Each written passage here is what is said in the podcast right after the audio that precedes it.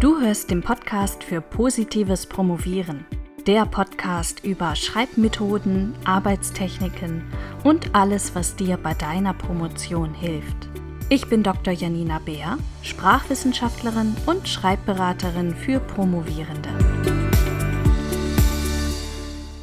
Hallo und herzlich willkommen zum Podcast für positives Promovieren. Ich freue mich, dass du eingeschaltet hast.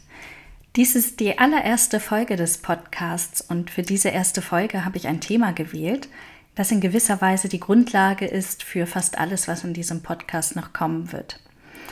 Und zwar wird es in dieser Folge darum gehen, warum Wissen über den wissenschaftlichen Schreibprozess und die Fähigkeit, den eigenen Schreibprozess zu organisieren, so wichtig sind für eine erfolgreiche Promotion. Und um dieses Thema ein bisschen zugänglicher zu machen, möchte ich auch von meinem eigenen Hintergrund und von meinen eigenen Erfahrungen aus meiner Promotionszeit berichten.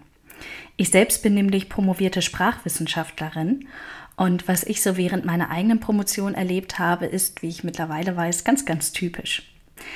Sowohl damals während meiner eigenen Promotionszeit als auch aktuell in meiner Tätigkeit als Schreibberaterin habe ich immer wieder erlebt und erlebe ich auch immer wieder, dass sehr viele Promovierende mit genau den Herausforderungen zu kämpfen haben, mit denen ich auch damals zu tun hatte. Bei mir war es damals so. Ich habe voller Motivation, voller Elan und auch voller Selbstbewusstsein begonnen. Ich kam frisch aus meinem Masterstudium, das ich sehr gut, sogar mit 1,0 abgeschlossen hatte. Und meine Doktormutter sagte mir damals, ich sollte unbedingt in der Wissenschaft bleiben. Ich hätte das Zeug dazu, um eine richtige Linguistin zu werden.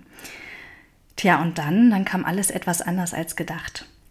Schon nach wenigen Monaten hatte ich mich völlig im Dschungel der Forschungsliteratur verlaufen. Wenn ich einen Text las, um eine Frage zu klären, dann kamen mir beim Lesen fünf neue Fragen auf. Mein Promotionsthema war so groß geworden, dass ich nicht wusste, wie und wo ich überhaupt sinnvollerweise anfangen sollte. Alles ist mir über den Kopf gewachsen. Wenn ich versuchte, ein paar Zeilen zu schreiben, dann war das so holprig und das Geschriebene war mir so peinlich, weil es sich meiner Meinung nach viel zu unprofessionell für eine Dissertation anhörte, dass ich ganz schnell wieder alles löschte. So, das waren die Momente, in denen ich an meiner Dissertation gearbeitet habe. Ähm, noch viel schlimmer war aber, dass ich neben meiner Stelle als wissenschaftliche Mitarbeiterin viel zu selten überhaupt an meiner Dissertation arbeitete. Manchmal vergingen, um ehrlich zu sein, sogar mehrere Monate, ohne dass ich irgendetwas Nennenswertes für meine Dis getan hatte. Irgendwas anderes war immer dringender und immer wichtiger als meine Doktorarbeit. Und ich schaffte es einfach nicht, eine Routine zu entwickeln, durch die ich mal kontinuierlich vorankommen konnte. Ja, das alles zusammen war natürlich eine ziemlich frustrierende Erfahrung. Äh, das muss ich dir wahrscheinlich nicht sagen. Und ich begann dann auch an mir zu zweifeln und fragte mich, ob vielleicht mein Promotionsthema zu anspruchsvoll für mich war oder ob ich insgesamt doch nicht so gut für die Wissenschaft geeignet war. Ja, und um mich herum sah ich aber, dass es ganz, ganz vielen Promovierenden, äh, die mit mir gemeinsam promoviert haben, auch ganz genauso ging wie mir. Woran liegt das? Warum haben so viele Promovierende mit diesem Problem zu kämpfen? Mittlerweile habe ich darauf eine Antwort. Damals zu Beginn meiner Promotionszeit hatte ich sie noch nicht. Tja, viele Doktorandinnen und Doktoranden kommen, wie ich damals auch, mit Bestnoten, super motiviert aus dem Studium und stürzen sich in die Promotion und beginnen dann aber mit den Strategien, die sie gut durch ihr Studium geführt haben. Aber viele dieser Strategien, das weiß ich heute, reichen einfach nicht mehr aus, um auch eine Doktorarbeit erfolgreich zu schreiben. Eine Dissertation unterscheidet sich sehr viel stärker von den wissenschaftlichen Arbeiten, die man im Studium verfasst hat, als viele Promovierende zu Beginn denken. Bei einer Dissertation hat man mit einer ganz neuen Quantität zu tun. Die Menge an Forschungsliteratur, die recherchiert, gelesen und aufgearbeitet werden muss, ist gigantisch und um ein Vielfaches größer als bei einer Abschlussarbeit beispielsweise. Die eigene Forschung ist so viel aufwendiger und umfassender als bei wissenschaftlichen Arbeiten aus dem Studium. Vielleicht musst du eine große Menge an empirischen Daten auswerten oder du führst viele Interviews, die im Anschluss transkribiert werden müssen. Oder du wertest historische Quellen aus und verbringst Monate in Archiven. Wie auch immer dein Forschungsprojekt gelagert ist, ähm, es ist mit Sicherheit sehr viel umfassender und aufwendiger als die kleineren Forschungsprojekte, die man vielleicht schon mal im Studium durchgeführt hat. Und da wäre dann noch der Umfang in Bezug auf die geschriebenen Seiten. Insbesondere wenn du eine Monographie verfasst und nicht kumulativ promovierst, dann wirst du, um es mal so zu sagen, ein Buch schreiben. Und zwar kein dünnes Buch, sondern ein ordentliches Buch. Auch das hast du wahrscheinlich noch nicht während deines Studiums gemacht, sondern mit deiner Dissertation bist du das erste Mal mit den Herausforderungen konfrontiert, die so lange wissenschaftliche Texte mit sich bringen. Zum Beispiel die Struktur und den roten Faden über 200 bis 300 Seiten aufrechtzuerhalten. Und neben dieser ganz neuen Quantität ist natürlich auch die Qualität einer Dissertation nicht vergleichbar mit den wissenschaftlichen Arbeiten, die man im Studium so verfasst hat. In einer Dissertation wirst du einen eigenständigen Beitrag zum Forschungsstand der wissenschaftlichen Gemeinschaft liefern. Deine Dissertation wird, wenn sie dann fertig ist, von einem Fachpublikum zur Kenntnis genommen. Es ist keine Hausarbeit oder Abschlussarbeit, die in den meisten Fällen, um ehrlich zu sein, zwar von den Prüferinnen und Prüfern gelesen wird, aber ansonsten eher in der Schreibtischschublade verschwindet. Deine Dissertation steht hingegen auf einer Stufe mit den Fachtexten, die du für deine wissenschaftliche Arbeit liest. Und dafür wirst du so viel tiefer in ein wissenschaftliches Thema eintauchen, als du es bisher getan hast. Wenn man sich das mal alles bewusst macht, dann ist es auch kein Wunder, wie ich finde, dass die Strategien, mit denen man bisher gearbeitet hat, die einen noch gut durchs Studium geführt haben, dass diese Strategien einfach nicht mehr ausreichen, um auch eine Dissertation zu schreiben. Viele Doktorandinnen und Doktoranden laufen dann, so wie ich damals auch, erstmal auf dem Poller und finden sich an einem Punkt wieder, an dem ein riesengroßes Chaos herrscht und man sich fragt, wie man jemals überhaupt fertig werden soll. Damals, zu Beginn meiner Promotionszeit, dachte ich auch noch, ich wüsste, wie wissenschaftliches Arbeiten geht. Schließlich hatte ich studiert, eine Bachelor- und eine Masterarbeit geschrieben, jede Menge Hausarbeiten und Seminararbeiten und ich war auch schon während meines Studiums an ein paar kleineren wissenschaftlichen Publikationen beteiligt. Im Rückblick weiß ich aber, ich wusste gar nichts. Denn damals hatte ich einfach noch nicht gelernt, wie wissenschaftliches Arbeiten auf dem Niveau einer Dissertation funktioniert. Genauso wie viele andere Promovierende auch.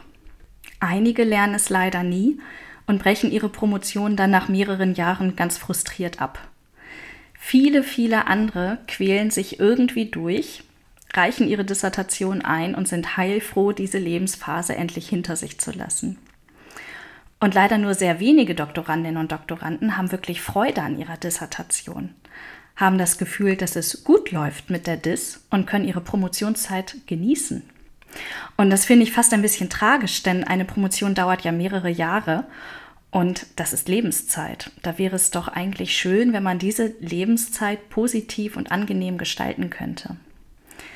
Nach meinem ganz persönlichen Anfangschaos konnte ich mich irgendwann zu diesen wenigen Glücklichen zählen, die dann sehr gerne promoviert haben. Aber wie kam es bei mir dazu? Durch eine, ich kann es wirklich nicht anders sagen, glückliche Fügung begann ich neben meiner Promotion als Schreibberaterin an meiner Universität zu arbeiten, zunächst nur für Studierende. Und um einen richtig guten Job machen zu können, bildete ich mich natürlich fort.